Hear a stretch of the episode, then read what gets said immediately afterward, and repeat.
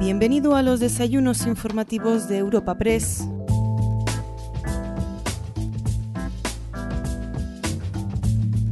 Les presentamos un nuevo capítulo de los encuentros digitales de Europa Press en formato podcast.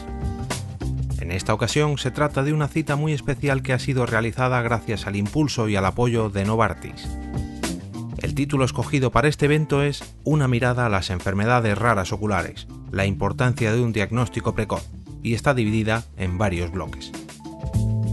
En primer lugar, contaremos con Raquel Yotti, directora del Instituto de Salud Carlos III, quien abrirá la ponencia.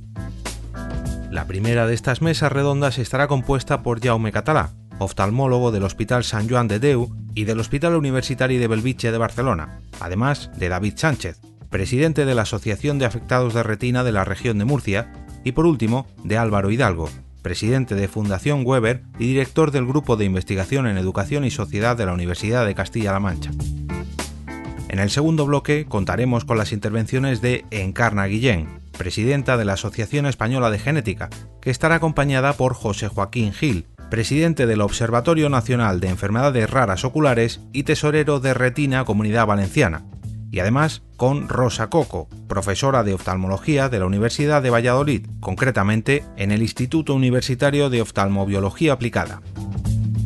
Para clausurar este evento, contaremos con Enrique Ruiz Escudero, consejero de Sanidad de la Comunidad de Madrid.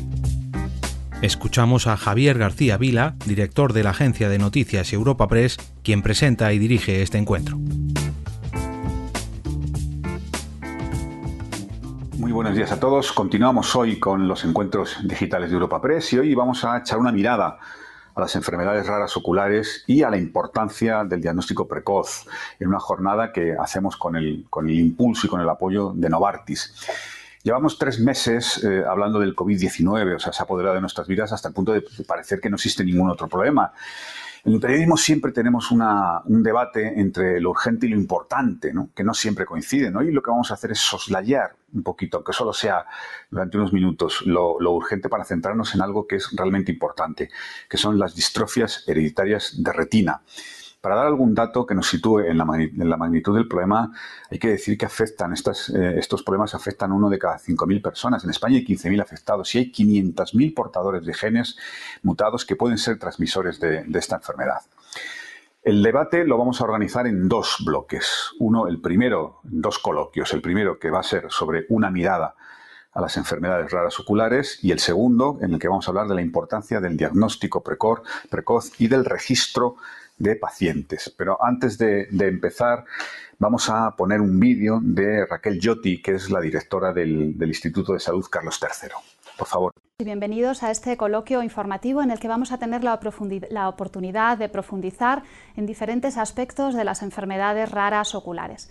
Como saben, el Instituto de Salud Carlos III es el principal organismo que coordina y fomenta la investigación biomédica y sanitaria en el conjunto del país. En nuestra organización trabajamos para mejorar la salud y luchar contra las enfermedades a través de un instrumento, que es la ciencia. Creemos que la ciencia cura y precisamente las enfermedades raras es uno de los ámbitos del conocimiento en el que este principio se pone de manifiesto con mayor claridad. El Instituto de Salud Carlos III tiene un compromiso muy especial con las enfermedades raras y también con las enfermedades raras oculares a través de su Instituto de Investigación en Enfermedades Raras, el IER, y también a través de la red temática de investigación colaborativa en enfermedades oculares. Eh, tomamos parte eh, tanto en el Consejo Asesor como en los trabajos que se están realizando dentro de ONERO, del Observatorio Nacional en Enfermedades Raras Oculares. Estamos comprometidos eh, con la investigación en enfermedades raras oculares y esto se pone de manifiesto en el registro de pacientes con enfermedades raras que en colaboración con el IER ya se está llevando a cabo. En nuestra institución creemos que la ciencia debe ser colaborativa y además que debe estar orientada a la sociedad. El ejemplo en el que nos encontramos en esta colaboración con Onero pone de manifiesto que es posible la participación ciudadana de los pacientes en las iniciativas de investigación. quiero finalizar con un mensaje de esperanza para todos los pacientes y sus familias que viven con enfermedades raras oculares. Sabemos que la ciencia es la mayor fuente de progreso. A lo largo de la última década se han producido un cambio muy rápido, una revolución diagnóstica y terapéutica gracias a los avances en la genética, en la biología molecular, en la ingeniería tisular. En este momento tenemos en el horizonte grandes esperanzas para los pacientes y para sus familias que hasta este momento eh, se consideraba que tenían enfermedades incurables. Desde nuestra organización seguiremos trabajando sin descanso por la investigación y estaremos siempre al lado de los pacientes y de sus familias. Muchas gracias a todos. Bueno, pues muchísimas gracias a, Raquel Yotti, la directora del Instituto de Salud Carlos III. Entonces vamos a dar eh, eh, comienzo al primer panel. Como os decía, eh, la mesa 1 es la que vamos a hablar de una mirada a las enfermedades raras oculares. Y para ello vamos a contar con tres personas que yo creo que son óptimas para hablar de este, de este asunto. No se me ocurre a nadie que nos pueda aportar más sobre estos temas. Son tres personas. El primero es digo por orden de, intervención, Jaume Catalá, que es oftalmólogo pediátrico, es experto en retinoblastoma y coordinador de la unidad de distrofias del Hospital San Joan de, Deu del Hospital Universitario de Belchite en, Barcelona. Nos va a hablar sobre qué son las enfermedades raras oculares. Tenemos también a David Sánchez, que es presidente de Retimur, que es la Asociación de Afectados de Retina de Murcia, es vicepresidente de la FARPE, que es la Federación de Asociaciones de Distrofias Hereditarias de España, y directivo de FEDER, la Federación Española de Enfermedades Raras, que nos va a dar la posición de los pacientes. Y tenemos también con nosotros a Álvaro Hidalgo, que es doctor en Ciencias Económicas y Empresariales por la Universidad de Castilla-La Mancha, es especialista en, Economía Cuantitativa y es presidente de la Fundación Weber y director del Grupo de Investigación en Economía de la Salud Sanitaria de la Universidad de Castilla-La Mancha. Y yo creo que lo que nos va a hablar es del impacto económico de las enfermedades eh, oculares, de las enfermedades raras oculares. Yo lo que, lo que os propongo es que hagáis una primera intervención, cada uno de vosotros, empezando por Jaume, siguiendo por David y terminando por, por Álvaro, y luego eh, haremos un, turno de preguntas y un pequeño diálogo para eh, analizar estos temas. Si os parece, empezamos. Empezamos por ti, Jauma. Buenos días. Bueno, muchas gracias por, por la invitación, por poder compartir este, este encuentro con vosotros. Y bueno, como, como, tú has dicho, yo soy coordinador de la unidad de distrofias retinianas de Hospital San John de Deu, que es un hospital pediátrico, y Hospital de Ibiche, que es un hospital de adultos. Entonces, nuestro objetivo pues, es ofrecer, mm, en primer lugar, un diagnóstico lo más ah, precoz y acertado posible eh, a nuestros pacientes. Ah, después, ah, empezar a introducir los tratamientos que están llegando para, poder hacerlos accesibles a nuestros pacientes y después también colaborar con la investigación, mm, con nuevas vías de, tratamiento y con participación en diferentes ensayos clínicos para, poder acercar eh, las nuevas terapias eh, a, este, a este grupo de pacientes. Muy bien, no sé si... Seguimos contigo, David, sí. Muy bien. Bueno, hola Javier, hola a todos. Eh, hola. Bueno, en mi caso, como, como has comentado, pues represento en este caso a tres instituciones a la Asociación Retina Murcia, a la Federación de Asociaciones de Distrofias de Retina de España, FARPE, y su fundación, la Fundación de Lucha contra la Ceguera, y a la Federación Española de Enfermedades Raras. Además, soy eh, afectado por una de estas enfermedades raras oculares, en este caso, en mi caso particular, la retinosis pigmentaria, y como tal, bueno, pues yo lo que quiero un poco reflejar y lo que quiero eh, dar a conocer a todas las personas que nos están escuchando y viendo, pues es eh, bueno, pues el impacto ¿no? que supone el convivir con una de estas enfermedades, un impacto que no es exclusivo del paciente, sino que lo es también eh, de la familia y de todo el entorno eh, que lo rodea, y que bueno, se divide pues principalmente en un impacto inicial con lo que supone el diagnóstico, un diagnóstico que en muchas ocasiones tarda en llegar y tiene dificultades en la precisión por su dificultad, y que eh, evidentemente eh, llega pues, eh, en muchas ocasiones en, la edad adulta, ¿no? en, un periodo de la vida, en la segunda, tercera década de vida, en muchas ocasiones donde bueno, pues es, es muy difícil asimilarlo y saber qué hacer. ¿no? En segundo lugar, pues evidentemente son enfermedades degenerativas, hereditarias, que suponen una degeneración de la visión y que bueno, conducen a una discapacidad visual severa o a la ceguera legal o total.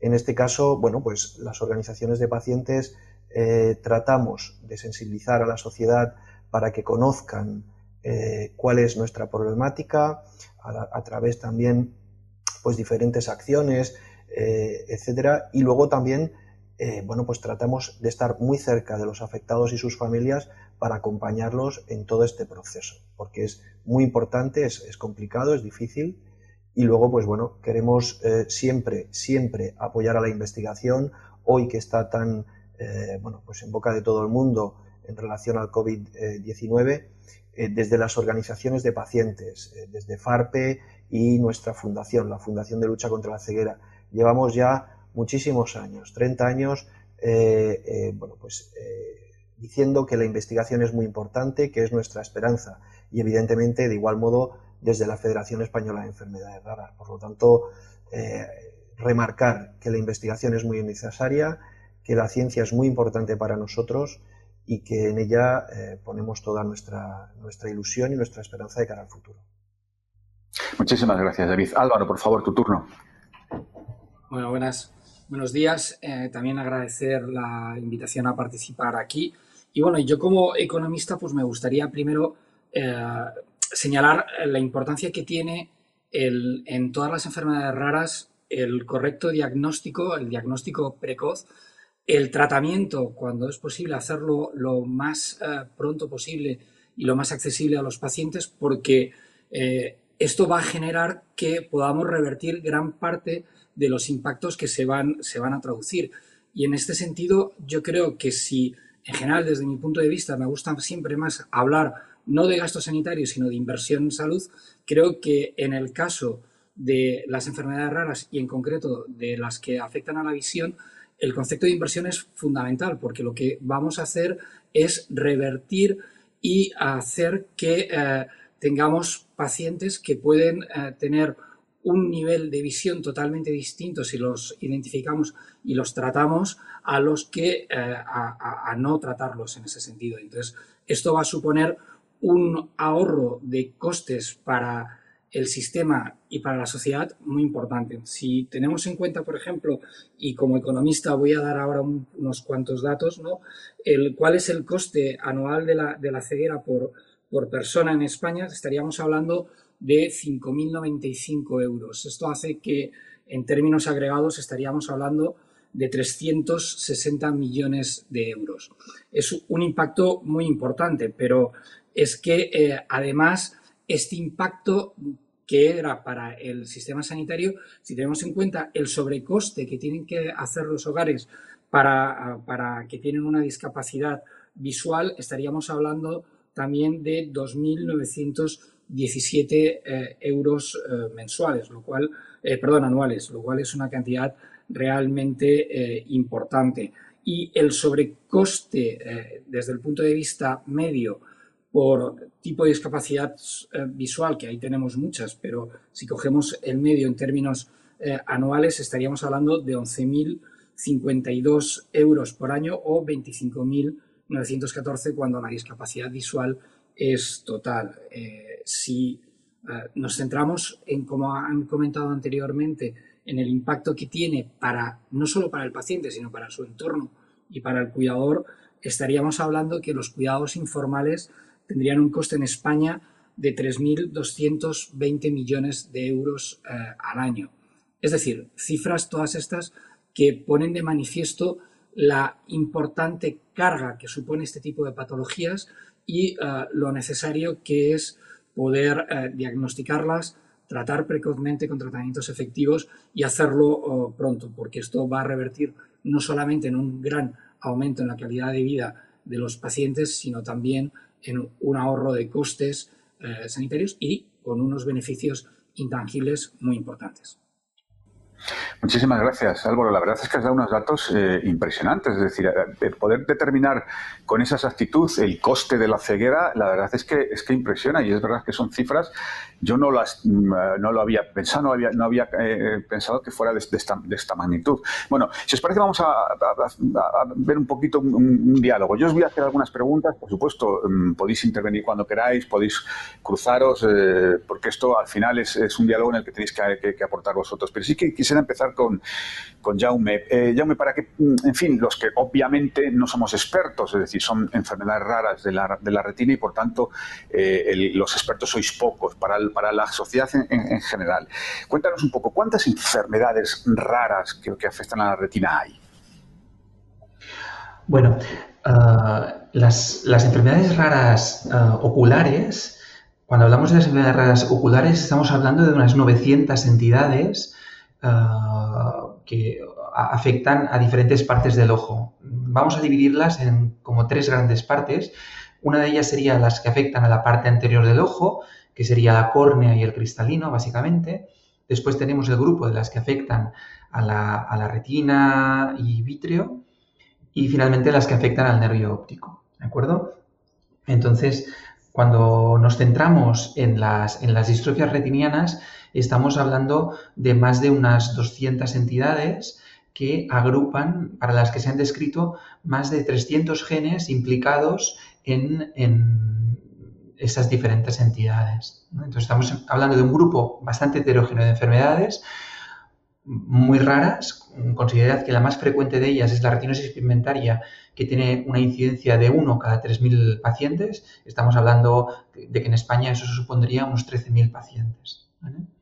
¿Y, por, qué es tan importante el diagnóstico precoz? Todos podemos intuirlo. Cuanto más, ah, cuanto antes se coge cualquier enfermedad, mejor es el tratamiento y mejor es el, en fin, el diagnóstico. Pero ¿por qué en este caso es tan importante ese diagnóstico precoz de la enfermedad? Bueno, yo creo que aquí tenemos como dos principales factores. En, primer lugar, la ansiedad del paciente por conseguir, por, saber su diagnóstico. Esto es una cosa que, que es muy importante y bueno, aquí tenemos un, dato del Observatorio de las Enfermedades Raras que en los pacientes con enfermedades raras oculares la media para llegar al diagnóstico es de unos 5 años. Entonces, claro, si nos ponemos en el lugar del paciente y de su entorno familiar, considerad que ah, qué va a pasar durante esos 5 años en los que tú tienes un problema visual pero nadie te puede llegar a un diagnóstico. Esto supone un coste afectivo, económico mm, muy grande. Entonces, mm, yo creo que nuestro, nuestro, nuestro deber es reducir al máximo ese tiempo en llegar al diagnóstico. Además, mm, recientemente ah, se están empezando a hacer tratamientos para algunas de estas enfermedades, tanto tratamientos para evitar la progresión como tratamientos, en algunos de ellos, curativos. Pensad que mm, solo en terapia génica hay ahora mismo más de 30 ensayos clínicos en, terapia génica para diferentes enfermedades. Entonces, bueno, esto pone el foco en el diagnóstico precoz. Cuanto antes diagnosticamos a un paciente, más retina sana va a quedar y entonces más opciones tendremos de que no pierda esa retina en, eh, si establecemos un tratamiento protector o sobre todo si podemos establecer un tratamiento a través de, terapia génica. Claro, ahí voy y permíteme que lo, tomo por donde lo estás dejando. En la segunda mesa hablaremos un poco más de lo, que es la terapia genética o la investigación genética, pero claro, estamos hablando de distrofias hereditarias de retina, es decir, tienen un componente genético. Eh, ¿Por qué es tan importante ese diagnóstico genético? decíamos antes que hay unas 500.000 personas en España que tienen un, en fin, no, sé cómo decirlo técnicamente, que tienen la posibilidad de transmitir este tipo de, problemas. ¿Por qué es tan importante ese diagnóstico genético? Bueno, um, con, estas enfermedades retinianas, eh, lo que ocurre es que hay mucho, mucha, hay mucha heterogeneidad. Eh, esto quiere decir que una misma enfermedad puede estar debida, puede estar provocada por multitud de genes y cada uno de esos genes va a tener pues unas características diferentes. Son genes más pequeños, más grandes, genes que van a afectar de manera más precoz. Mm, entonces, por ejemplo, si cogemos la, la maurosis congénita de Leber, la maurosis congénita de Leber hay descritos más de 20 genes que la pueden provocar. De esos 20 genes, pues tenemos uno en eh, que ya tenemos una, aprobada una terapia génica. De los otros 20, pues desgraciadamente todavía no hay una terapia génica aprobada. Entonces, esto hace que, que, por una parte, no solo tengamos que hacer un diagnóstico clínico, que también tiene su importancia, porque si no tenemos un diagnóstico clínico, eh, llegar al diagnóstico genético es muy complejo, porque es como pescar en un mar mm, lleno de peces, ¿no? Entonces, en primer lugar, es muy importante establecer el diagnóstico clínico, pero una vez tenemos el diagnóstico clínico, es como si tuviéramos el nombre común de la enfermedad. Estamos ante la maurosis congénita o la retinosis pigmentaria. Entonces, una vez tenemos ese diagnóstico, tenemos que ir a buscar cuál es el gen causante. Para encontrar este gen causante, tenemos que hacer un estudio genético, que esto se hace mediante sangre o incluso con saliva. Entonces, las mejores manos, los mejores laboratorios son capaces de, ante un buen diagnóstico clínico, llegar al diagnóstico genético hasta un 70% de los casos. Esto quiere decir que en 7 de cada 10 pacientes que están correctamente diagnosticados de una enfermedad, de una distrofia retiniana, pues vamos a ser capaces de encontrar el gen causante. Y esto va a ser importante por dos cosas. Una es para establecer un pronóstico de esta enfermedad esta enfermedad va a poder tener un tratamiento. ¿Tenemos algún ensayo clínico para el que, para que este paciente puede optar? Y número dos, vamos a establecer qué riesgo tiene ese paciente de transmitir esa enfermedad a, su descendencia. en fin, que te. es muy importante. Que, un poquito el, dedo en, la llaga. ¿Por qué en España no hay una especialidad genética clínica? Parece un poco extraño teniendo en cuenta la importancia del componente genético en las enfermedades. Bueno, yo la verdad es que no soy la persona adecuada para responderlo. No, yo soy oftalmólogo y hasta ahora lo que ha ocurrido en España es que hay uh, oftalmólogos o diferentes especialidades que, sobre, bueno, oftalmólogos ya te digo yo que hay pocos, pero que por su interés en, estas enfermedades raras, pues acaban formándose en genética. Yo no tengo una especial formación en genética, pero tengo la suerte de que en el hospital donde trabajo sí que tenemos un, soporte mm, de, genetistas moleculares y gente que se ha formado en, ese, tema. Pero claro, estamos hablando del Hospital San Juan de Déu, que es el hospital pediátrico probablemente con, más pacientes del, Estado. Mm, esto, desgraciadamente, no es lo habitual en el resto del país. Yo creo que es un reto que tenemos que, que poner y que junto con ONERO, con las, asociaciones de pacientes, ah, nuestra propia unidad de distrofias, en la que ah, pues una de las cosas que hemos incorporado es al equipo de genética, junto también a la Asociación de Pacientes Retina España, para, poner en el foco esa necesidad que tú estás, que tú estás señalando, que yo creo que es importantísima.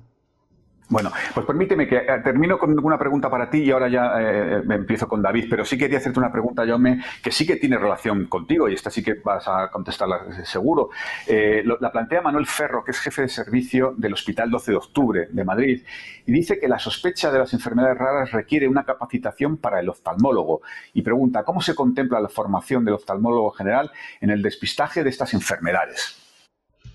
Vale, actualmente con la formación que tenemos en España vía MIR, pues la verdad es que en ese sentido yo creo que somos un, colectivo afortunado porque tenemos acceso a una formación adecuada en, estas enfermedades. El problema es que estas enfermedades son tan poco frecuentes que, que igual un oftalmólogo que trabaje en un ambulatorio, por ejemplo, pues se va a encontrar con, a lo largo de su vida con igual un máximo de 3, 5 pacientes que tengan esa enfermedad. Entonces, eso hace que, sea difícil reconocerlas precozmente, establecer un diagnóstico adecuado y, ah, sobre todo, derivarlo rápidamente a un centro especializado mm, que pueda, que pueda tomar cargo de ese paciente y establecer el diagnóstico. Esto, afortunadamente, este año, ah, el Ministerio de Sanidad, por primera vez, ha, creado la, formación de un CESUR, que es un centro de referencia nacional para el diagnóstico y futuro tratamiento de las distrofias retinianas. Y yo creo que esto es un paso muy importante. Además va a ser un, CESUR, que lo hemos hablado con Rosa Coco, que sé que estará posteriormente con vosotros, es un CESUR que yo creo que va a ser especialmente ah, importante que trabaje en red. Sobre todo porque lo que tenemos que hacer es colaborar con todos los centros que podamos ah, a nivel local para que ellos sean capaces de comunicarse con los que vamos a hacer, con los que finalmente el Ministerio designe como centro de referencia para, para poder eh, llegar a los diagnósticos precozmente y establecer, pues por ejemplo, yo tengo un paciente que, pues no sé, está en, en, Lérida, por ejemplo, ¿no? Entonces yo tengo que tener, los oftalmólogos de Lérida tienen que tener un acceso rápido conmigo, en este caso porque soy su centro de referencia, a través de plataformas seguras, sesiones, en este caso nosotros las hemos establecido bimensuales, para que el oftalmólogo del Lleida me pueda comentar ese paciente y juntos podamos ah, establecer qué es lo mejor para ese paciente. Si ese paciente lo podemos continuar llevando en Lleida, mm, las pruebas que necesita van a ser suficientes las que tengamos allí, o bien si puntualmente necesito que venga a nuestro centro para realizar algo muy concreto. Pero yo creo que es muy importante que impliquemos a los oftalmólogos mm, comunitarios porque, por una parte, vamos a elevar su formación, vamos a elevar su capacidad de diagnóstico y su sensibilización a la hora de detectar estas enfermedades. Y todo esto va a redundar en beneficio de los pacientes. Vamos a conseguir un diagnóstico precoz, vamos a poder, ah, en muchos casos, hacer pruebas en origen. Mm, van a ser pacientes que no van a tener necesidades de tantos traslados a, centros de referencia, aunque eh, puntualmente quizás sí que, tengamos que, desplazarse a, alguno de esos centros, pero, pero lo que a mí me gustaría sería que fueran unos centros lo, eh, lo más extendidos, unas redes lo más extendidas posibles. Un trabajo colaborativo con la mayoría de los oftalmólogos que estén interesados en, este, en, esto, en estas enfermedades. Muchísimas gracias, eh, Jaume. Eh, David, eh, vamos a ver, yo creo que todos estamos deseando escucharte porque tú aportas la experiencia del paciente, que es clave en esto. A mí me, gustaría, antes de nada, que nos cuentes un poco cómo fue esa experiencia tuya, es decir, cómo te das cuenta de que tienes una, enfermedad de este tipo y cuál es el proceso que inicias y cómo es ese, proceso. Sí, bueno, en, en, mi caso personal, en mi caso particular, bueno, pues yo soy un niño miope, eh, que, bueno, que acude regularmente a consulta de oftalmología y que bueno, pues eh, durante su niñez y adolescencia pues eh, lleva muchas gafas. sí que es cierto que yo ya detecto o desde siempre he detectado que en condiciones de baja luminosidad pues no tengo buena visión, lo que se llama ceguera nocturna, pero bueno, es algo que mm, bueno, pues tampoco eh, le doy, no es que no le dé importancia, pero sí que es cierto que no lo comparto y es algo que, mm, bueno, queda un poco en la intimidad, ¿no? Como que un poco da vergüenza el decir, ostras, es que no tengo buena visión en, este, en estos entornos, ¿no? A partir de ahí, eh, ya eh, en la edad adulta, con 20, yo creo que con 21 o 22 años, es cuando se comienzan a hacer estas, estas em, operaciones de láser para corregir la miopía. En mi caso, pues eh, eh, me, someto a una de ellas con la esperanza de mejorar mi visión. Eh, claro, una vez después de la intervención, yo detecto que efectivamente no necesito corrección de lentes, pero que mi visión nocturna sigue siendo igual de deficiente e incluso peor. A partir de ahí, evidentemente, saltan todas las alarmas y entiendo que, que sucede algo, ¿no? Me someto a, revisiones eh, o una revisión mucho más exhaustiva y es cuando eh, bueno, pues se me diagnostica una degeneración tapetorretiniana bilateral eh, que bueno, en un momento inicial pues no sé a qué se refiere, no entiendo qué es eso y que bueno, evidentemente de forma individual busco información para saber. Ahí es cuando me doy de frente con el diagnóstico de una retinosis pigmentaria, es cuando eh, entiendo que es una enfermedad degenerativa, que es de origen hereditario, que ha sido transmitida por parte de mis padres eh, a mí. No tengo, tengo tres hermanos y ninguno de ellos sufre la enfermedad. Y bueno, y a partir de ahí empiezas a informarte, empiezas a, intentar aprender y a saber, a tener inquietud por saber qué es lo que va a pasar en el futuro. Y bueno, eh, es cuando ya pues eh, entras en contacto con, otras personas, con asociaciones, empiezas a conocer y es cuando de forma eh, real te das cuenta de lo, que te, de lo que te puede suceder y de lo que te va a suceder en el futuro, ¿no? que es la pérdida de visión, que mm, es muy diferente en función de el gen que tengas afectado, del patrón de herencia que tengas, si es recesivo, si es dominante, si está, si está ligado al X, es decir, eh, que no todas las personas con mi misma patología e incluso con mi mismo gen van a sufrir una misma evolución. Por lo tanto, eh, claro, todo lo que comentaba anteriormente Jauma, pues es eh, de especial relevancia y desde las organizaciones de pacientes, desde FARPE y Fundaluce, lo venimos reclamando durante décadas. Un diagnóstico clínico preciso, lo más preciso posible y lo más prematuro posible. Ello nos va a permitir pues el que luego evidentemente el diagnóstico genético sea más rápido y a partir de ahí eh, intentar que no se transmita la enfermedad, intentar proteger la retina y conservarla, eh, conservar esos fotorreceptores lo máximo posible para eh, bueno, estar preparados de cara a lo que hace unos años parecía que estaba muy, muy, muy lejos y que bueno, hoy los pacientes lo vemos con un poco más de esperanza, ¿no? con la cautela de, que todavía eh, bueno, pues es muy pronto y, no sabemos si, vamos a tener la suerte de poder eh, curarnos, pero sí que lo vemos con, bueno,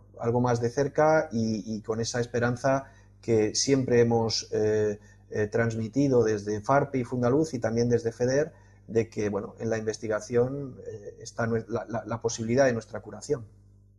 David, una cosa, al tratarse, eh, hacer una pregunta muy directa, pero al tratarse de una enfermedad rara, ¿en algún momento has sentido incomprensión o incluso desamparo por parte del sistema sanitario? A ver, eh, vuelvo a aludir a Yauma. Lo que Yauma decía es decir, eh, el que se hayan designado el CESUR de patologías retinianas por parte del Ministerio es muy importante y me repito, es algo que desde las organizaciones de pacientes venimos reclamando desde hace mucho, es decir, el que se acumule la experiencia de los profesionales para que nosotros recibamos una buena atención es eh, muy importante y lo venimos reclamando hace mucho, efectivamente. Pero esto es como todo. Eh, la pregunta que tú me haces, pues efectivamente los, los oftalmólogos, y no los culpo, ni muchísimo menos, pues eh, en su consulta diaria, pues lo que tratan son miopías, astigmatismos, hipermetropías, presbicia, todo un conjunto de patologías que son muy comunes, que son el 95% de las patologías que ellos eh, van a, ver en, dichas consultas y evidentemente las distrofias retinianas pues son muy poquitas las que van a atender en consulta. Por lo tanto, en muchísimas ocasiones los pacientes hemos eh, escuchado esa frase de, bueno, pues que no te voy a contar yo de una retinosis pigmentaria que a lo mejor tú no sepas, ¿no? Porque en este caso, y, como en muchas otras enfermedades raras, los pacientes y sus familias, pues nos convertimos en auténticos expertos en la materia, eh, evidentemente por la experiencia personal, por la información que tratamos eh, de, tener al respecto mediante organización, eh, organización de eh, jornadas de investigación, de sensibilización, de difusión y evidentemente nosotros eh, desde Fundaluce, desde la Fundación de Lucha contra la Ceguera, pues mediante la convocatoria de becas a la investigación desde hace ya pues más de un par de décadas, con lo cual pues evidentemente incompresión por parte de los profesionales sí, he de decirte que sí, cada vez menos, seguramente, también es verdad, cada vez hay eh, más información y los oftalmólogos están eh, más al día de este conjunto de patologías, pero todavía es cierto que, bueno, que debido a, su rareza, pues eh, nos hemos encontrado en multitud de ocasiones con incomprensión por parte de ellos. Muchísimas gracias, eh, David. Álvaro, eh, vamos a la parte económica, si me permites, porque obviamente toda enfermedad tiene un coste eh, social. tú lo has fijado, has, hablado de 3.220 millones de, euros, un poco el, coste general ¿no? para, para España. más o menos, danos alguna, alguna cifra. Claro, es más o menos parecido al que, se puede producir en otros países, obviamente, el coste per cápita, porque claro, depende del número de personas que están afectadas y por tanto eso depende de la población. Pero me refiero para tener una idea de si en España manejamos estas circunstancias más o menos en línea como lo pueden manejar otros países del entorno. Bueno, no, pues decirte que en cuanto al, al, coste, pues estaríamos un poco en el promedio hacia, hacia abajo, es decir, en la media, en la media, en la media baja. Hay otros países como puede ser Canadá, Alemania, Alemania, Australia, Nueva Zelanda, que tienen un impacto sobre, sobre el coste mayor. El, impacto que te decía antes era de los cuidados informales. El, coste de lo que sería el total de la, de la ceguera eh, eh, estimado en España estaba en torno a los 360 millones de, euros, Y los 3.200 sería la valoración del cuidado informal. Es decir, es un coste que no se produce porque el cuidado informal lo dan la, familia a estas personas y si tuviésemos que ponerlo a precio de mercado es cuando tendríamos el coste que te diría que es de 3.200, que es eh, de los costes más altos en comparación con otras eh, patologías o enfermedades. Es decir, que la carga que tiene sobre la calidad de vida del paciente, las necesidades de, eh, ayuda por parte del entorno, la adaptación eh, de su entorno de vivienda y el impacto sobre la productividad y el trabajo cuando afecta a personas en edad laboral es muy considerable. Sin embargo, eh, Álvaro, si me permites, yo tengo la impresión, puede que sea una impresión, y si no es así, tú que eres experto en salud pública, me desmientes, pero yo tengo la impresión de que la salud eh, visual no está en la agenda Mm, de la administración. Eh, ya sé que a veces consideramos a la administración una especie de leviatán al que, eh, al que culpar de todo, pero sí que tengo la, impresión de que dentro de las, de las prioridades sanitarias no está el de la salud visual, que es realmente importante. No sé si, esto es así o es una simple percepción mía.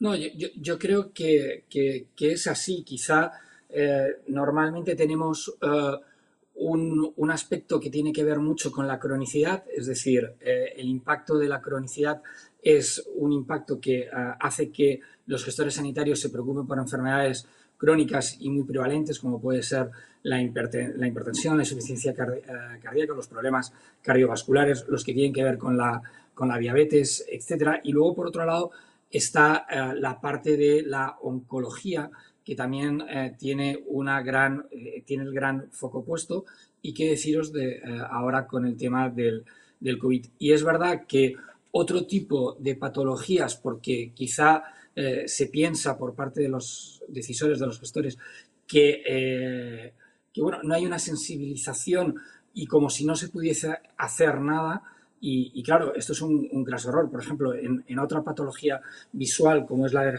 la degeneración macular asociada con, con, la edad, estamos viendo, hemos, eh, estamos terminando un, trabajo que se llama Objetivo de, de MAE, donde cambiar el, el foco y hacer propuestas que mejoren la asistencia de este tipo de pacientes y el acceso a, tratamientos efectivos que hay, pues tienen impactos eh, en términos de análisis coste-beneficio de millones de euros positivos, ¿verdad? Que hay que hacer una inversión, pero el retorno es muy importante porque cuando no tratamos a estos pacientes, el resultado es eh, ceguera, pérdida de autonomía eh, y un impacto sobre la calidad de vida y sobre la discapacidad tremendamente alto y tremendamente costoso, tanto para el paciente como para la, sociedad.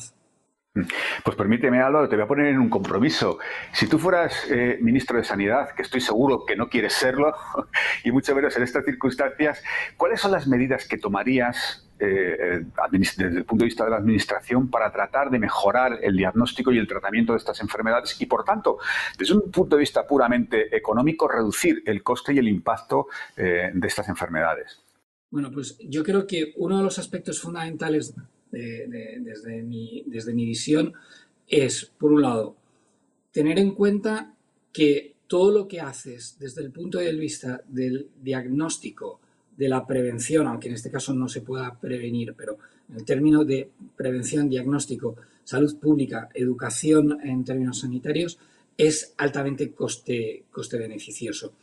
Eh, también eh, creo que es fundamental dejar de ver la, y esto nos lo ha demostrado, por ejemplo, el, el, COVID-19, que se han roto los silos en, en, lo que es la gestión sanitaria.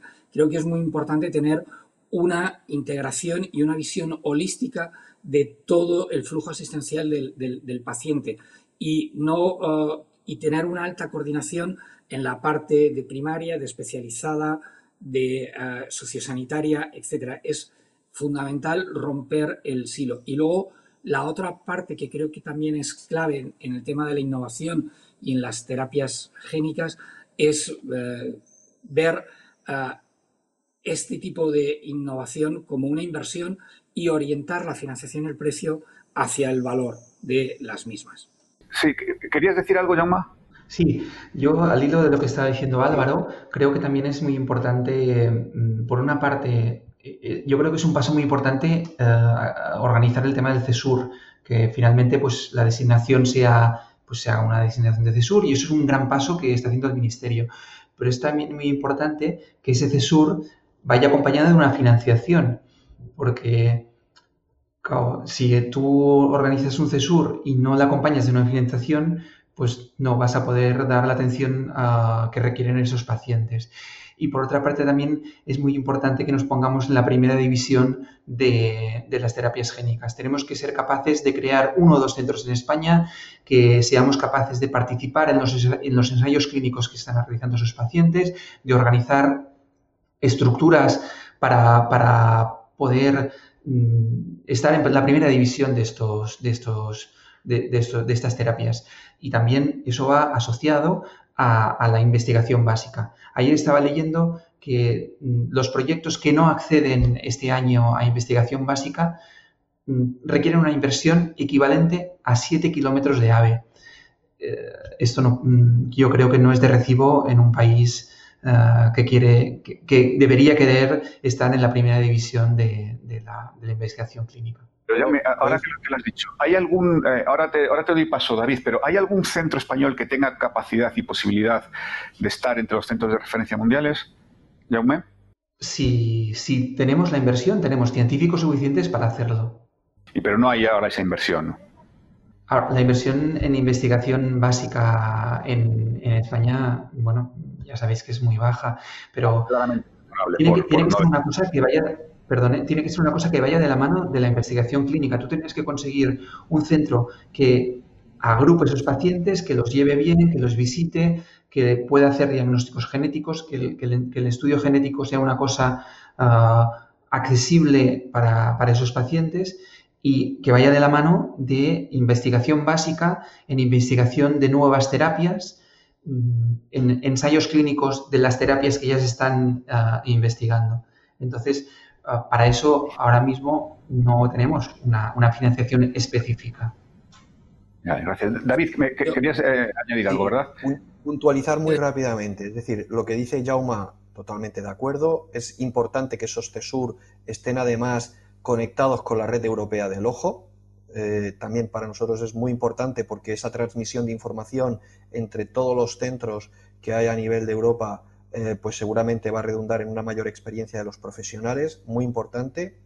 Segunda cosa que quería decir es, bueno, pues hablando de investigación, pues permíteme que eh, como vicepresidente de la Fundación de Lucha contra la Ceguera también diga que este año nosotros como una entidad de pacientes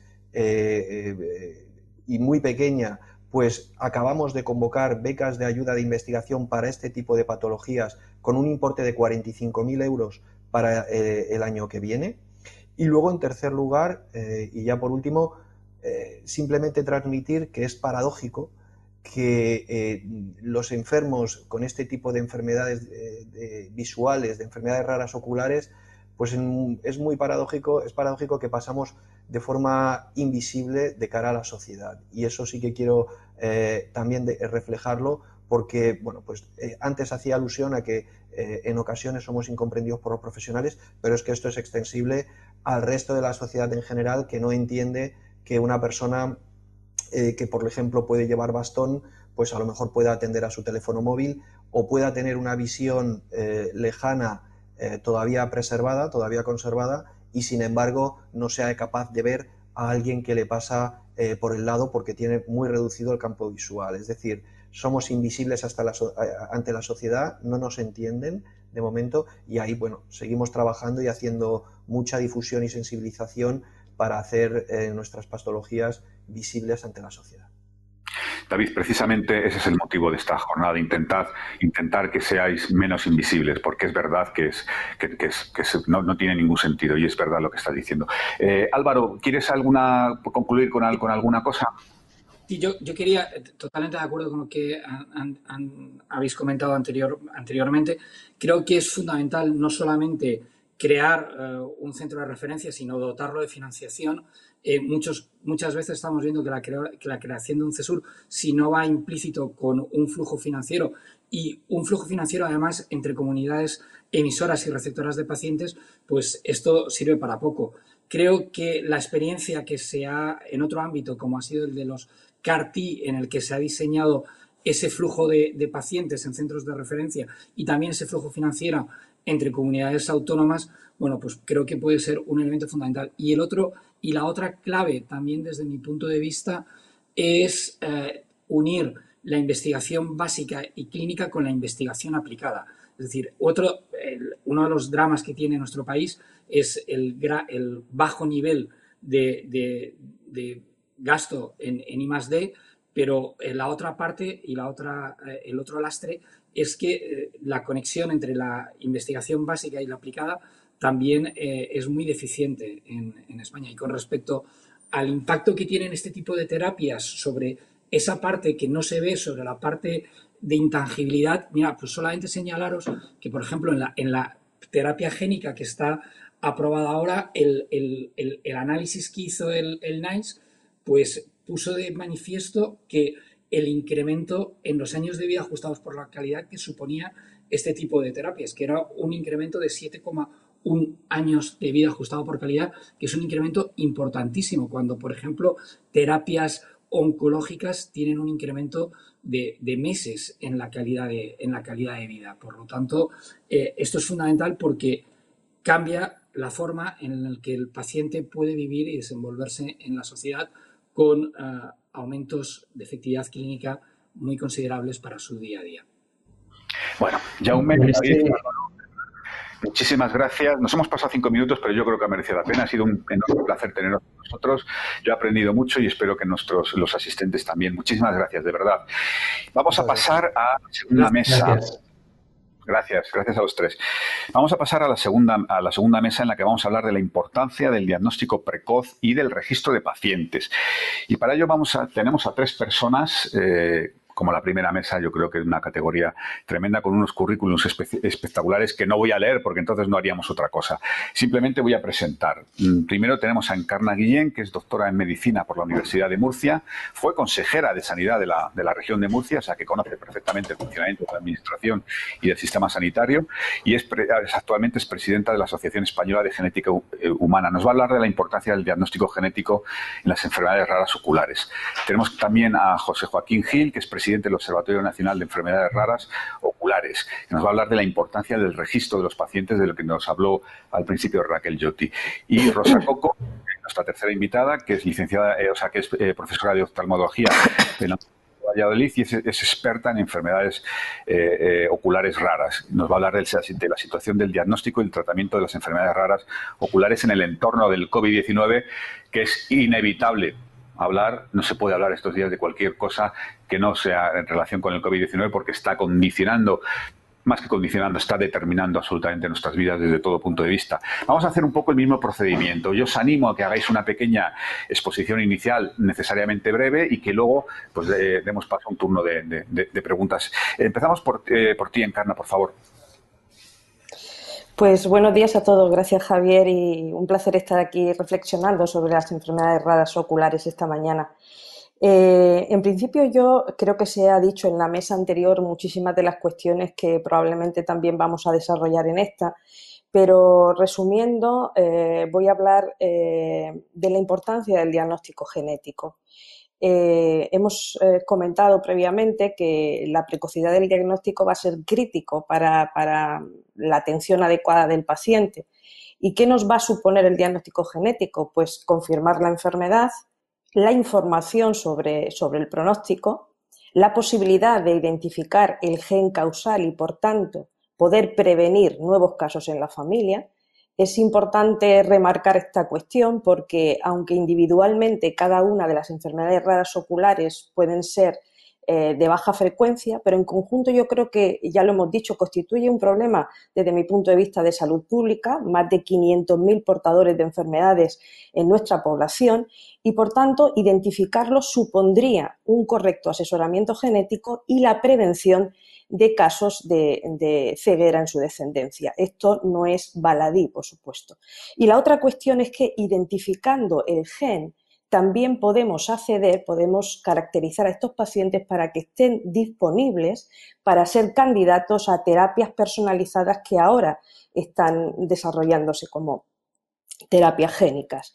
Entonces, esto eh, subraya la importancia del estudio genético. Y desde este punto de vista, el acceso a ese eh, estudio genético y al asesoramiento va a ser muy importante. Yo hoy estoy aquí representando a la Sociedad Española de Genética Humana, más de mil profesionales eh, que trabajamos en genética, en la asistencia, en la investigación, en la docencia y que realmente dentro de esta asociación hay importantes líderes de grupos que están investigando y atendiendo enfermedades raras oculares. Puedo nombrar por la doctora Ayuso, el doctor Millán, la doctora Valverde, etcétera. Pero eh, detrás de ellos grandes equipos y mucha gente que desde especialidades básicas y, clínicas están eh, ayudando a, avanzar en esta materia. Hay una cuestión muy importante del Sistema Nacional de Salud español y es la ausencia de especialidad de genética clínica. Ya lo ha mencionado antes Javier. Y, y, esto que hace, pues realmente vulnera el principio de justicia distributiva y entorpece el acceso equitativo de los pacientes y las familias a estos diagnósticos genéticos y al asesoramiento y la posibilidad de prevención de nuevos casos. Y quisiera remarcar que esto es importante tenerlo en cuenta porque somos el único país en Europa y también el único país de los, eh, de los desarrollados que no cuenta con especialidad de genética clínica. Y esto tiene un gran impacto, eh, como digo, en ese acceso equitativo de la población a estos servicios. Muchas gracias, Encara. Te tengo que confesar que a los que no somos expertos en esto, pero bueno, seguimos la actualidad, siempre nos ha sorprendido esto que acabas de, denunciar y que yo le preguntaba antes al doctor, es decir, ¿cómo es posible que no haya una especialidad genética en España? Pero en fin, eh, ya tendremos tiempo de hablar de ello en otra ocasión. Eh, José Joaquín, por favor. Buenos días, eh, buenos días a todos. en primer lugar, agradecer la invitación que nos habéis hecho para participar aquí. Abro en representación del Observatorio Nacional de Enfermedades Raras Oculares, del cual tengo el honor de ser presidente. Y bueno, pues es un placer de estar eh, rodeado de tan ilustres compañeros. Eh, bueno, el observatorio, eh, como sabéis, nace hace dos años mm, con un propósito, es crear un registro nacional de pacientes o impulsar esa creación de enfermedades raras oculares. A partir de ahí se empiezan a desarrollar las actividades eh, previstas con esa finalidad porque eh, se daban unas premisas eh, que indudablemente hacían necesario este registro. En primer lugar, que estamos hablando de enfermedades minoritarias. En segundo lugar, su, baja o muy baja prevalencia. También es muy importante el, escaso conocimiento que de las mismas hay, tanto a nivel sanitario en la, en la sanidad pública, fuera de los investigadores que se dedican a ellas, como en la sociedad en general. Y, eh, por último, la dispersión, la dispersión poblacional que tales enfermedades tienen a lo largo del, territorio nacional. Eh, todo ello hace o extrema las dificultades que ya de por sí eh, tienen todas estas enfermedades. Y para ello necesitábamos un, un registro fuerte, un registro único y fiable que agrupara a todos esos pacientes con a todas esas enfermedades raras oculares y a partir de ahí poder eh, extraer o sacar todos los datos que, fueran necesarios. Bien, ese es el propósito eh, del observatorio. Eh, el, observatorio y el registro van, están unidos, están ensamblados de una manera prácticamente indisoluble, es decir, son, son piezas de, un mismo engranaje.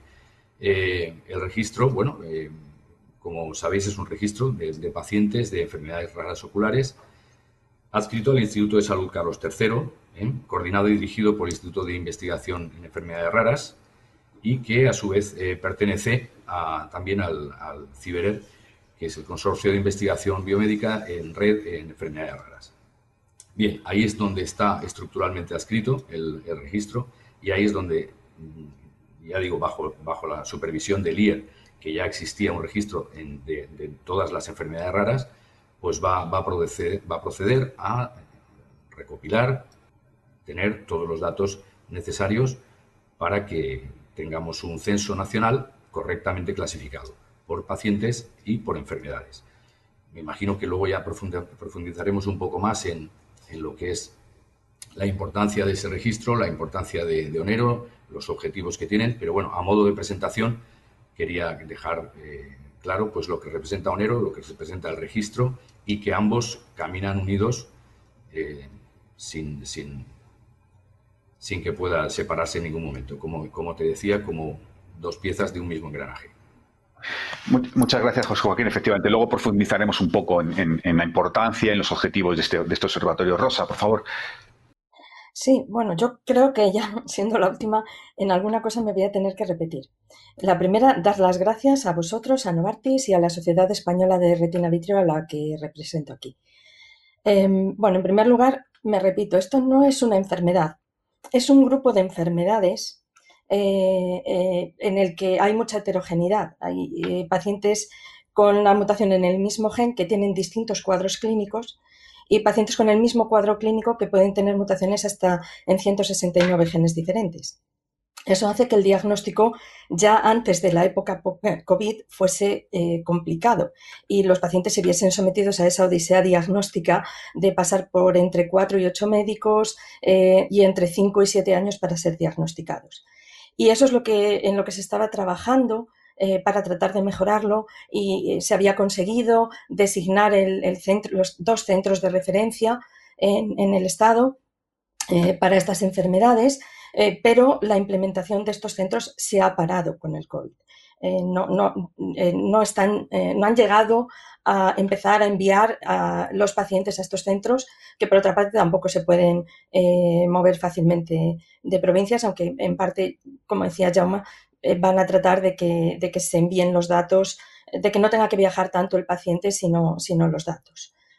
Eh, además de los CESURES a nivel nacional, es algo que también se mencionó mm, previamente, la Comisión Europea está muy preocupada por las enfermedades raras y, de hecho, ya en el año 2016 ha creado 24 redes europeas de referencia para enfermedades raras y entre ellas está la, que se dedica al ojo, la RNAi. Em, bueno, mm, España en aquel momento no pudo eh, meter ningún centro porque no teníamos gobierno eh, y es, un, es algo que también teníamos pendiente. Sí que se han designado varios centros asociados, pero estaba pendiente justo este año que saliese una convocatoria para que algún centro español pudiese ser miembro de esta red de pleno derecho, algo que también ha sido eh, retrasado y de momento está paralizado, todos los trámites están paralizados debido al impacto del COVID, no solo a nivel nacional, sino también a nivel europeo. Eso con respecto al, diagnóstico clínico. Con respecto al diagnóstico genético, pues eh, eh, ya lo ha dicho muy bien Encarna. Muchas veces el diagnóstico genético eh, depende del código postal, ¿no? Hay sitios donde tienen una unidad de genética que además los genetistas de esa unidad se dedican a investigación en enfermedades oculares raras y por lo tanto cuando ellos investigan los genes ya conocidos y no encuentran nada, son capaces de dedicar, eh, tienen, tienen dineros de investigación y son capaces de dedicar algo de su presupuesto de investigación a tratar de resolver esos eh, casos, ese, ese 30% de casos que no han sido resueltos todavía.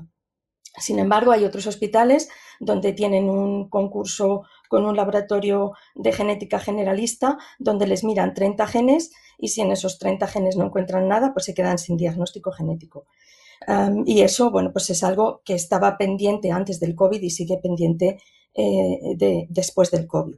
Y esto es muy importante porque, bueno, pues eh, en la mayor parte de los tratamientos que hay, la inmensa mayoría de las enfermedades no tienen tratamiento, pero las que lo tienen, la mayor parte de los tratamientos son terapias personalizadas que dependen de, que se conozca el gen. Eh, y, y son así las terapias génicas, pero también algunas terapias con fármacos dependen de que se conozca el gen. Eh, y, bueno, mm, también por el impacto del COVID, todo el nombramiento de unidades de excelencia que van a hacer las terapias génicas, las nuevas terapias génicas, la que ya está aprobada, también eh, ha, sido, ha sido parado.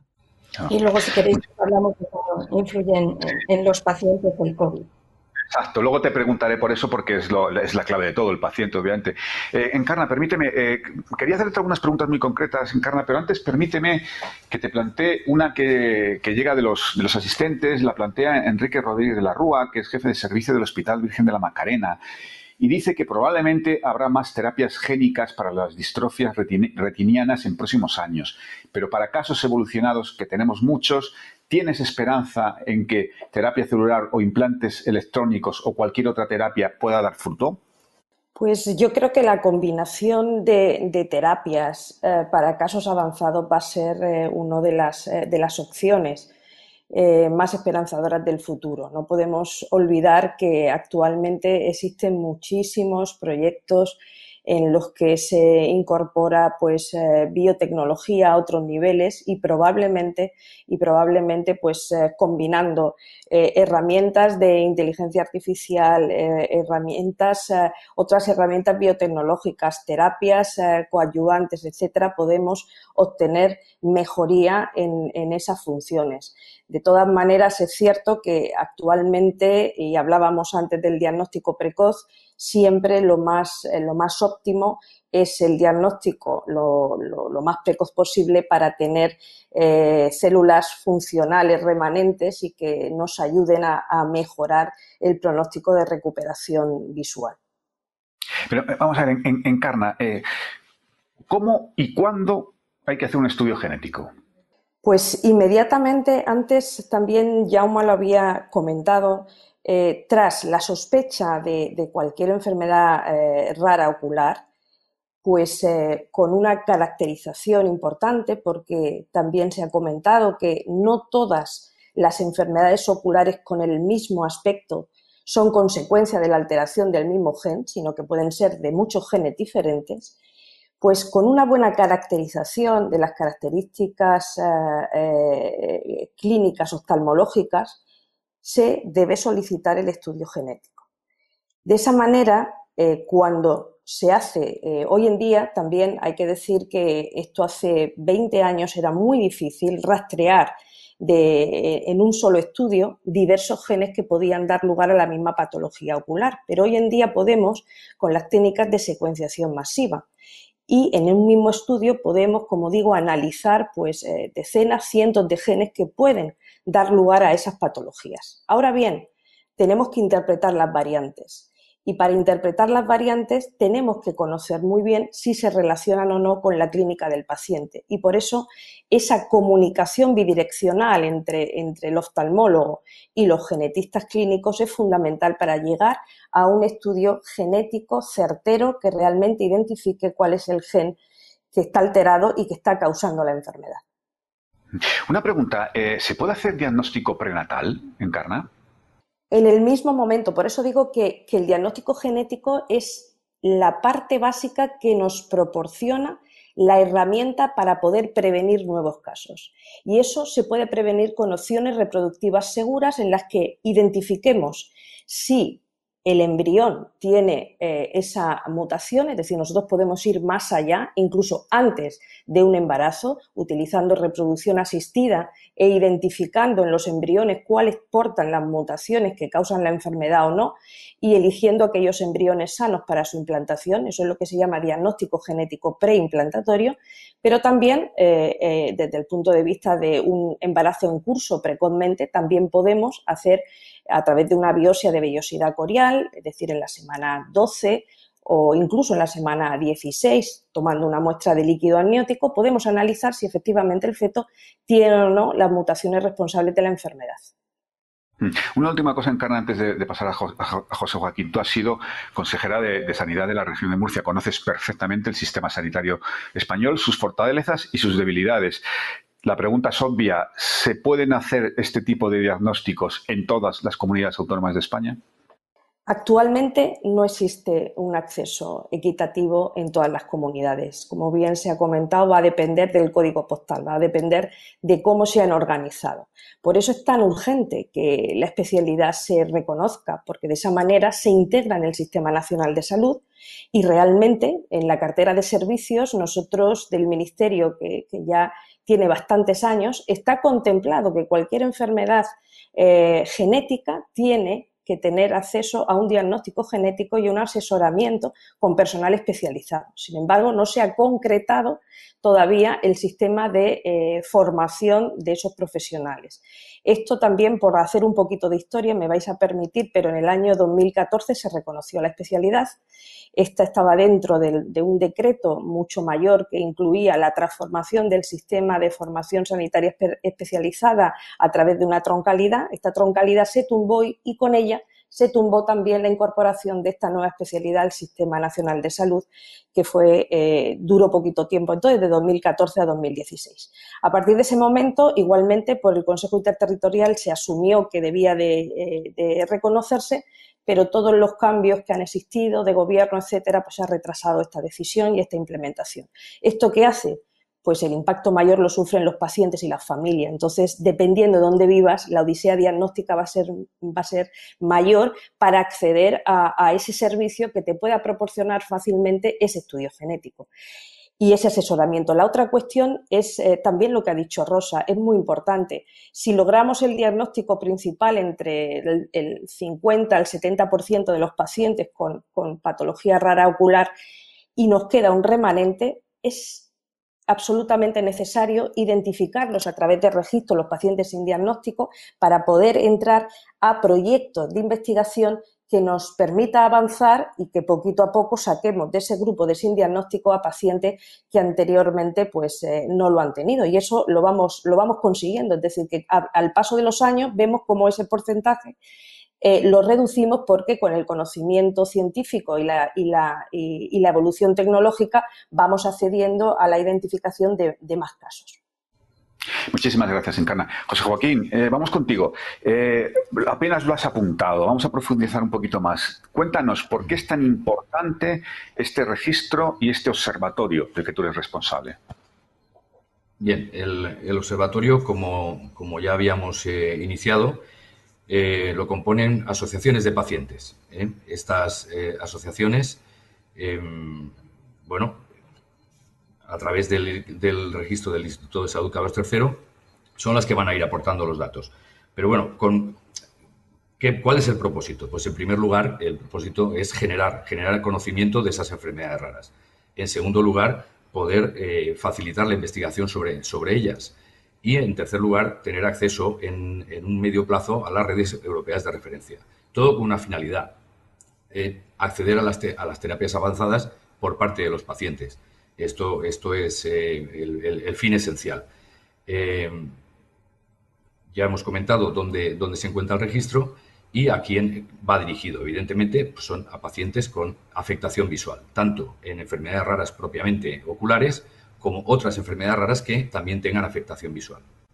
Y esa importancia, eh, bueno, pues eh, como, he dicho, que además de lo que representa la enfermedad en sí misma, tiene unas características muy especiales por lo que comentábamos de la baja prevalencia, la dispersión poblacional, etcétera. Bueno, pues eh, el, objetivo o la importancia del registro, por un lado, es hacer posible ese censo nacional de, de pacientes, un censo correctamente clasificado, donde se puedan recibir eh, tanto los datos eh, de esos pacientes como sus informes médicos, como sus estudios genéticos, como mm, el, diagnóstico eh, primero que se le hizo. Todos los datos son los que se van a volcar en ese registro para luego a posteriori sacar las conclusiones necesarias. Por otro lado, esto va a generar conocimiento, va a generar conocimiento de, la enfermedad, tanto a nivel de, los investigadores como de la sociedad en general. Esto mejorará tanto por un lado el diagnóstico como la atención sanitaria eh, por otro. Por supuesto, hemos dicho que favorecerá la investigación, eh, la potenciará sin duda por el conocimiento de todos estos datos que se van, que se van a registrar. Eh, también se podrá tener acceso, gracias a este registro, a ensayos clínicos con todas las coberturas y con toda la seguridad para los pacientes. Y por, no por último, pero otro, otro, otra, otro punto de la, de la, importancia del registro sería el poder acceder, como he comentado antes, a las redes europeas de referencia. En ellas se va a compartir eh, conocimiento, se va a fomentar esa investigación, se va a acceder a terapias avanzadas como la terapia génica que antes hemos estado comentando. Eh, yo, como David, eh, también, eh, lógicamente, pertenezco a Onero por pertenecer a una asociación de pacientes. También soy afectado por retinosis pigmentaria. Y, claro, para, para, nosotros, para nosotros, visto desde el punto de vista del paciente, esto, todo esto se hace absolutamente fundamental. No me puedo olvidar de también la importancia del registro de cara a una adecuada planificación sanitaria. Esto hará que se optimicen los recursos disponibles, que hoy no se dirigen bien o ni siquiera existen en muchos de los casos, porque no se conocen esos, esa sintomatología o esa enfermedad con, con, eh, toda certeza.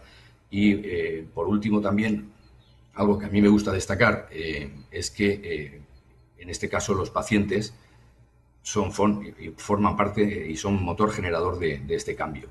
Este, este, registro nace de una iniciativa de la Asociación de Pacientes y de Red, la red temática de investigación en enfermedades oculares, y desde ahí hay que poner en valor que eh, bueno, se está trabajando y se está haciendo desde, con todo el empuje de, una asociación de pacientes para poder llevar a cabo esta, esta obra que será el registro y de la cual saldremos todos tremendamente beneficiados. Sí, José Joaquín, una última cosa. Eh, ¿Cuáles son los principales problemas que os habéis encontrado a la hora de organizar este censo y este observatorio? Bueno, eh, problemas, pues eh, los problemas son los que precisamente los que hemos intentado solucionar con, la creación del observatorio. por ejemplo, pues Onero quiere servir de órgano asesor para, la elaboración de planes públicos con que resuelvan problemas eh, de deficiencia visual a la población. Eh, quiere sentar las bases de, estas colaboraciones de cara a, poder adaptarnos y, llegar y alcanzar las, eh, las redes europeas de, referencia, impulsar este registro que no existía para, mejorar el diagnóstico, el pronóstico, la investigación, el tratamiento, posibilitar que ese, intercambio de información y ese favorecimiento de la, investigación vaya en dos sentidos siempre para poder, para poder implementar soluciones. Luego algo muy importante también que, nos hemos encontrado es la, ausencia de apoyos eh, en un principio de, entidades y, empresas colaboradoras. Yo desde aquí quiero hacer un llamamiento. Eh, Onero está para favorecer que todas las asociaciones de enfermedades raras que lo deseen puedan formar parte de, esta asociación. Pero también empresas, también entidades públicas y privadas, eh, también fundaciones. Nosotros eh, necesitamos colaboración, necesitamos de ellos. No solo recursos económicos, también humanos, también técnicos, de, colaboración, de apoyo. No, no solamente eh, hablamos del tema económico, son muchas las situaciones en las que se puede ayudar. Y por supuesto, invitar a que todas las asociaciones que hoy todavía no forman parte de Onero y de enfermedades raras oculares se, unan a nosotros. También nos eh, chocábamos con un punto importantísimo, la falta de, información.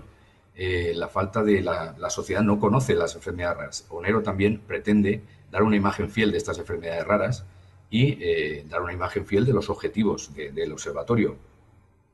También eh, tampoco había documentos, eh, acuerdos de colaboración, convenios de colaboración. También estamos eh, poniendo solución a esto. Onero también quiere, o de hecho ya ha firmado con el Instituto de Salud Carlos III un convenio de colaboración y quiere hacerlo así, quiere llegar a acuerdos, llegar a convenios y firmar documentos para dar cobertura legal, seguridad jurídica, transparencia documental, que es algo que desde que se eh, inició la, trayectoria de Onero, hemos buscado transparencia, como digo, en todas las actuaciones del observatorio. Y por último, pues queremos colaborar, colaborar con el instituto, colaborar, con el registro, colaboración científica con Oftarred, eh, la cual está formada por, 25 eh, universidades, hospitales y centros oftalmológicos de, referencia. nosotros estamos para, para, lo que haga falta, bien, en pocas palabras. Muchísimas gracias, José Joaquín, muchísimas gracias. Rosa, vamos contigo. Quiero eh, que, profundicemos un poco en cómo está afectando el COVID a los pacientes de este tipo de enfermedades, pero antes permíteme que te plantee una pregunta que nos llega de los asistentes y a, mí por lo menos me parece bien interesante. A ver qué, contestas tú. La plantea eh, Manuel Ángel Galván González, que es presidente del Colegio Oficial de Farmacéuticos de Tenerife, y pregunta, ¿qué papel pueden desarrollar las ópticas para colaborar en el diagnóstico precoz de las enfermedades raras. Y, añade que si existen protocolos específicos de detención de este tipo de enfermedades para que las puedan aplicar las ópticas. Bueno, yo soy, soy profesora de oftalmología y doy patología ocular en óptica en mi universidad, así que intento hacer formación también a los ópticos sobre este tipo de patología. Aunque, eh, si bien es verdad, no es la enfermedad o no es el grupo de enfermedades en el que más nos centramos en la titulación de óptica, porque cuando queremos que hagan eh, actividades de prevención nos centramos más en enfermedades más prevalentes como puede ser la degeneración macular asociada a la edad, eh, como puede ser eh, la miopía o, las complicaciones retinianas de la miopía o la diabetes o el glaucoma pero en, esta, en este grupo de enfermedades tampoco nos centramos mucho en la formación de los ópticos porque son raras y si un oftalmólogo en ejercicio se va a encontrar con 3, 5 a lo largo de su vida, pues probablemente un optometrista también.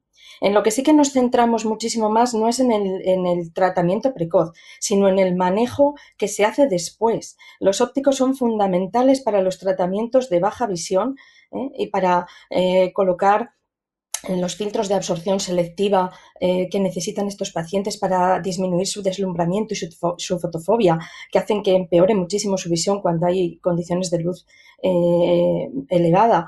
Eh, y, para todo lo que son estas cosas, el perfil del óptico optometrista es fundamental.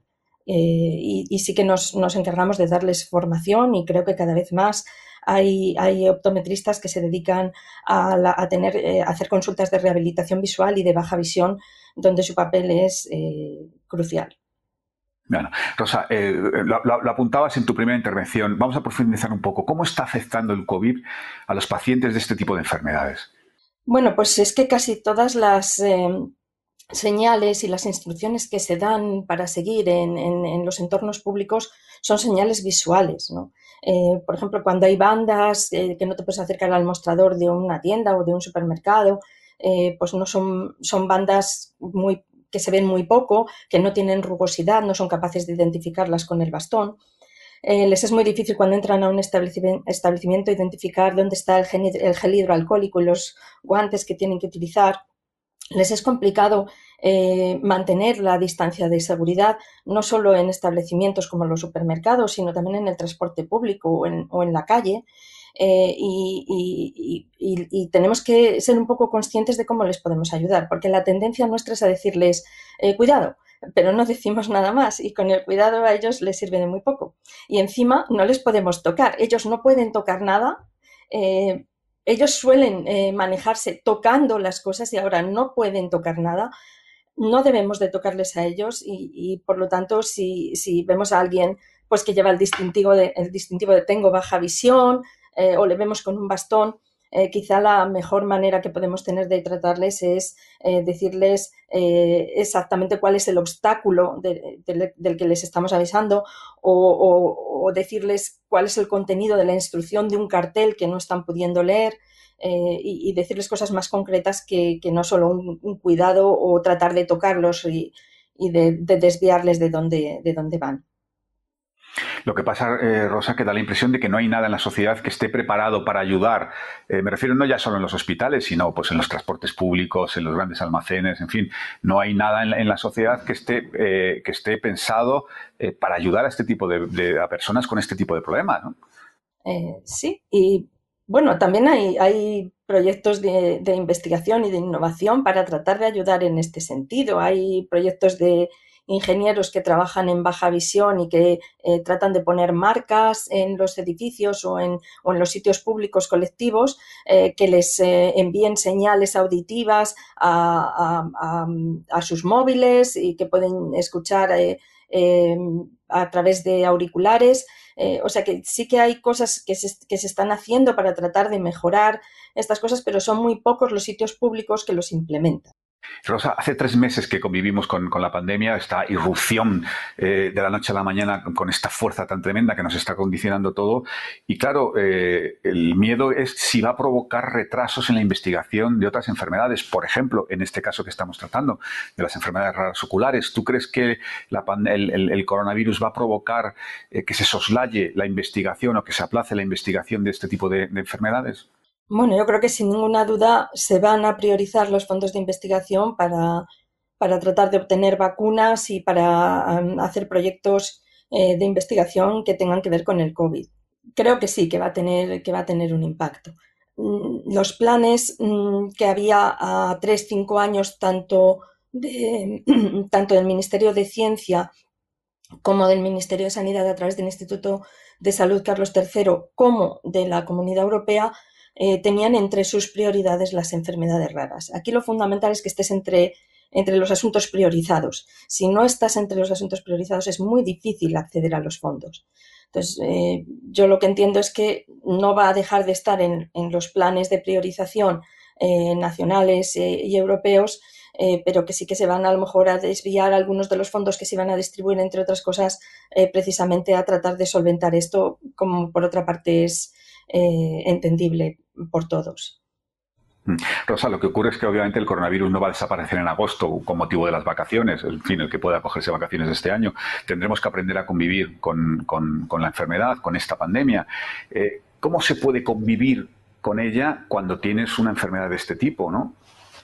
Mm, bueno, es básicamente lo que ya he dicho, es más complicado moverte por el mundo y em, yo que tengo bastante contacto con algunos eh, pacientes a través de las asociaciones, ellos mm, ah, son muchos los que dicen que se están quedando mucho en casa, que les es muy complicado moverse fuera y entonces, eh, bueno, se, están eh, un poco aislando eh, y, quedándose más en casa de lo que antes solían hacerlo. quizá está Joaquín, que, que es un paciente afectado y él te puede explicar un poquito mejor cómo lo viven, pero lo que a mí me transmiten es eso, que se quedan mucho en casa, mucho más. Pues Joaquín, contigo vamos a terminar. Cuéntanos tu experiencia en estos tres meses de confinamiento, de desescalada, en fin, ¿cuál es tu experiencia personal? Sí, cuando estaba hablando Rosa ahora al final, eh, yo estaba diciendo que doy, doy fe de ello, de lo que estaba diciendo. Eh, bueno, sí, para todos eh, ha sido un auténtico drama vivir esta situación, pues imaginaos lo que significa para personas con deficiencia visual grave o, ceguera legal o ceguera total, lo que puede suponer esto. Eh, algo tan sencillo como, como, ir al supermercado eh, se convierte en, un infierno. Eh, no, ves dónde están los guantes, no ves dónde está el gel, lo preguntas y casi que nadie te quiere responder porque, bueno, esto de acercarse ahora un poquito más, pero recordar cómo estábamos al principio de la pandemia. Las cosas desaparecían de los lineales y bueno, a nosotros se nos, se nos perdían la mitad por la velocidad a la que desaparecían, el hecho de no, de no poder verlas. Eh, en fin, eh, hay que tomarlo con cierto sentido del humor, pero desde luego es, algo muy serio. Y, nosotros hemos sido, hemos sido doblemente afectados, primero por la pandemia en sí y segundo por la situación que, ha generado. Eh, cualquier movimiento por la calle, cualquier acercamiento, no, vemos del todo a las, a las, personas que están a nuestro alrededor, eh, infringimos eh, la distancia social eh, sin, darnos cuenta, no, siempre es bien entendido, en fin, son muchas cosas. De todas formas, yo no quiero dar una, visión pesimista de, todo esto, de las enfermedades raras, hay que sacar buenas conclusiones, hay que ser consciente, y repito otra vez, de la importancia que tiene el registro. Quiero que todas las asociaciones lo sepan. Es algo esencial y fundamental para nosotros y necesitamos que, tanto políticos como eh, gestores sanitarios, como eh, laboratorios, la industria farmacéutica, eh, cualquier sistema público de, sanidad en las comunidades autónomas, necesito que sean conscientes también de, de, que este registro es vida para nosotros y que va a ser parte de la solución a medio plazo. Estoy convencido de ello y gracias. Pues con esta petición, nos, con este deseo nos quedamos. Encarna José Joaquín Rosa, muchísimas gracias. Ha sido un auténtico placer escucharos, de verdad. Gracias por participar en este, este coloquio. Vamos a terminar la, jornada con la intervención de, Jesús, de don Jesús Ponce, que es director general de Novartis, que va a cerrar el coloquio. Y después pondremos un, vídeo del consejero de, la, de Salud de la Comunidad de Madrid, don Enrique Ruiz Escudero. Jesús, por favor, tu turno. Muchísimas gracias, Javier, y gracias a todos los participantes por haber compartido vuestras diferentes perspectivas en torno a las enfermedades raras oculares. Un tema que, en medio de la intensa situación de los últimos meses, no debe dejar de formar parte de las prioridades sanitarias que tenemos como sociedad y por eso estamos hoy aquí. Hemos hablado de un grupo de enfermedades generalmente hereditarias que supone una de las principales causas de pérdida de visión en niños y jóvenes, y no podemos olvidar que la ceguera es uno de los grandes desafíos sanitarios, con cerca de un millón de personas con discapacidad visual en España. Este encuentro virtual ha permitido poner en común a expertos de primer nivel en el campo de la medicina, la investigación, la gestión sanitaria, representantes de asociaciones de pacientes y sociedades científicas para poner sobre la mesa las implicaciones de estas enfermedades. Es importante que todos los actores que estamos implicados en la salud trabajemos unidos en la configuración y en desarrollar estrategias, yo creo, dirigidas a tres áreas principales. La primera, reforzar aspectos clave en el manejo de la enfermedad, como se han comentado hoy, como la detección temprana, la necesidad de diagnóstico genético que tanto se ha comentado. La segunda, yo creo que es poner a disposición de los pacientes los tratamientos más avanzados y efectivos. Y la tercera es proporcionar servicios de rehabilitación visual, herramientas de apoyo, tanto a nivel físico como emocional, que ayuden a las personas a vivir con la mejor calidad posible, enlazando con los últimos comentarios que nos han brindado los participantes. Por supuesto, es importante que entre todos contribuyamos a incentivar y acelerar la innovación terapéutica. En Novartis somos una parte activa en todo este proceso y estamos reimaginando la medicina para abordar algunos de los grandes retos sanitarios que todavía no tienen solución, como es la erradicación de la ceguera evitable.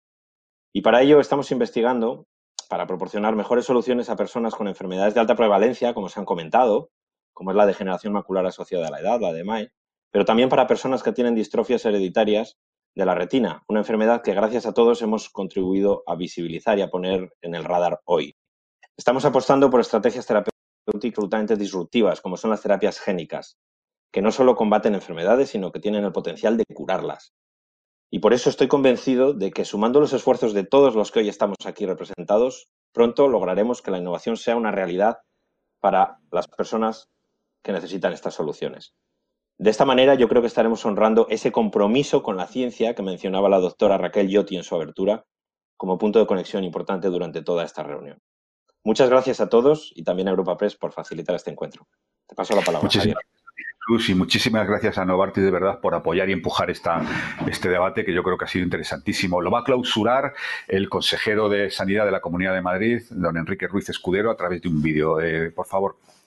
Buenos días a todos. En primer lugar, quiero agradecer a Europa Press y a Novartis la oportunidad que, que me han brindado para poder estar en, en este encuentro digital sobre el diagnóstico precoz de eh, de las enfermedades raras oculares. Eh, y en primer lugar también quiero agradecer a, los, a todos los ponentes por sus brillantes intervenciones, porque esto eh, nos va a hacer ver la importancia que tiene el diagnóstico precoz de estas enfermedades. Y como todos sabemos, y más aún en los tiempos que estamos padeciendo una terrible pandemia, nuestra mayor riqueza es la salud y esto es lo que nos debe hacer seguir a todos los que estamos en el mundo de la medicina, a seguir trabajando por eh, seguir eh, mejorando la salud y la calidad de vida de, todos eh, los madrileños. El objetivo de este encuentro, como ha quedado demostrado, es dar visibilidad a las enfermedades raras de la retina que tienen un gran impacto en la calidad de vida de los pacientes y de sus familias en mi opinión, eh, promover un diagnóstico precoz eh, a través de un diagnóstico genético y también repasar las terapias génicas como un tratamiento ya no de futuro, sino de presente. Y esto va a suponer un importante avance en la calidad de vida de todos los pacientes.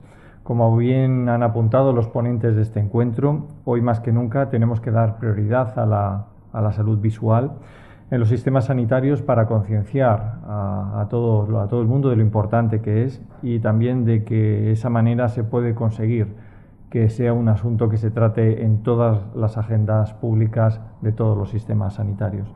Todos sabemos que la mejor prevención, eh, la mejor medicina es la prevención y en este sentido es necesario mejorar el diagnóstico precoz eh, con revisiones exhaustivas a los niños, que ya que también como se ha destacado en este encuentro tenemos más de 6.000 enfermedades raras oculares y todas ellas son heterogéneas, eh, dentro de las cuales están las distrofias retinianas y en la mayoría de los casos tienen una base genética y de ahí que sea fundamental este diagnóstico precoz. También cobran un papel especialmente importante toda la investigación, la innovación, el que centremos el número de casos complejos en los cesures y que sea un trabajo activo de toda la comunidad científica con el componente asistencial que es el que nos va a permitir precisamente mejorar esa calidad de vida de, de, estos pacientes y sobre todo hacer ese diagnóstico precoz que es tan necesario. Por lo tanto, insisto en mi agradecimiento tanto a Europa Press como a Novartis por la organización de, de estos encuentros digitales y sobre todo a los ponentes por, por, esa calidad que aportan en algo que va a repercutir directamente en la calidad de vida de todos los pacientes. Muchas gracias.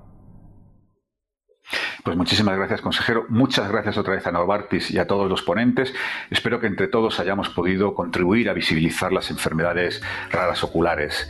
Muchísimas gracias a los asistentes y hasta la próxima.